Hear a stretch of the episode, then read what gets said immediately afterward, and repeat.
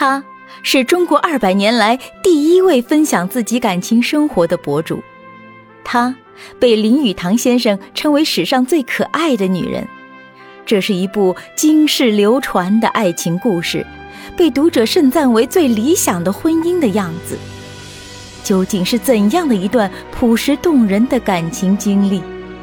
欢迎收听沈复著作、艾茉莉演播的晚清自传体散文联播《浮生六记》白话版。三，春宵一。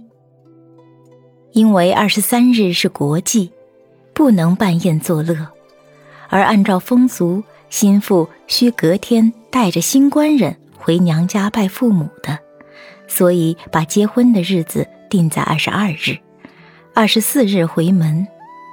当晚灌酒人太多，我逐渐酒力不支，逃回房内。宾客又实在喧哗，闹着让新妇出来敬酒。云见我难以支撑，便起身到房外招呼客人。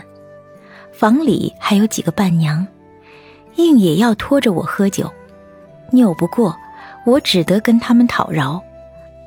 不如我们划拳，好容易伴娘才同意。几人开始指母大战，没想到这几个女人酒力好生了得，划拳功夫也了得。当晚接着又喝了多少杯，我已经不知道了，只知道第二天醒来，云身上还穿的凤冠霞帔。第二天，亲朋好友络绎不绝，因当晚不可作乐摆席，大家只能等到凌晨时分，接着又是一顿酣饮，累人。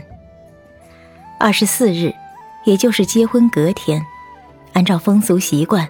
需新官人到岳父岳母家回拜，晚上归来的晚，已经夜深人静，只有一轮明月温暖如昨。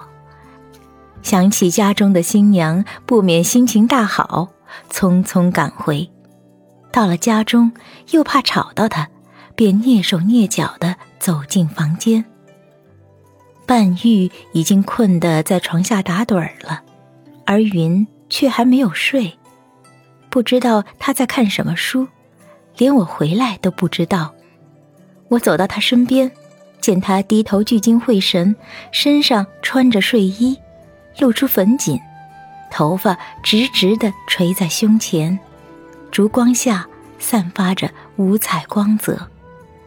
我将手轻轻地放在他的肩膀上，问他：“云姐这几天这么辛苦？”怎么还不早点休息呢？云转头看见我，忙站起来。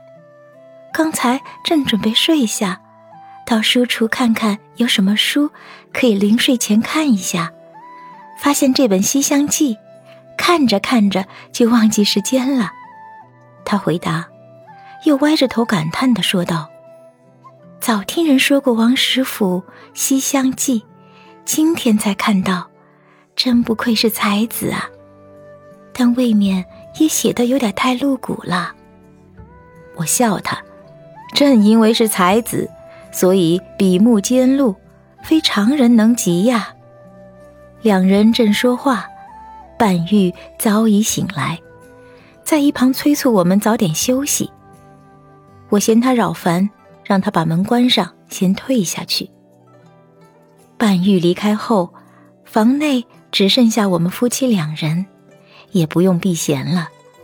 我急急地把他抱在腿上，将他拥入怀中，两只手也开始不规矩起来，将手伸到他的衣服内试探摸索，只觉得他左乳心脏处如小鹿砰砰作跳。我伏在他耳边吹气，惹得他一阵发酥，浑身颤抖。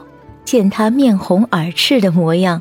又忍不住调侃他：“心怎么跳得这么快？”云回头看着我，也不说话，只是微笑。见他如此娇媚，顿时英雄气短，只觉一缕情丝摇人魂魄，将他拥入帐中，不知东方之既白。本集播讲到此结束，感谢您的订阅与收听。喜欢本作品就请关注主播艾茉莉，还有订阅、评论、点赞，一键三连。我们下集见。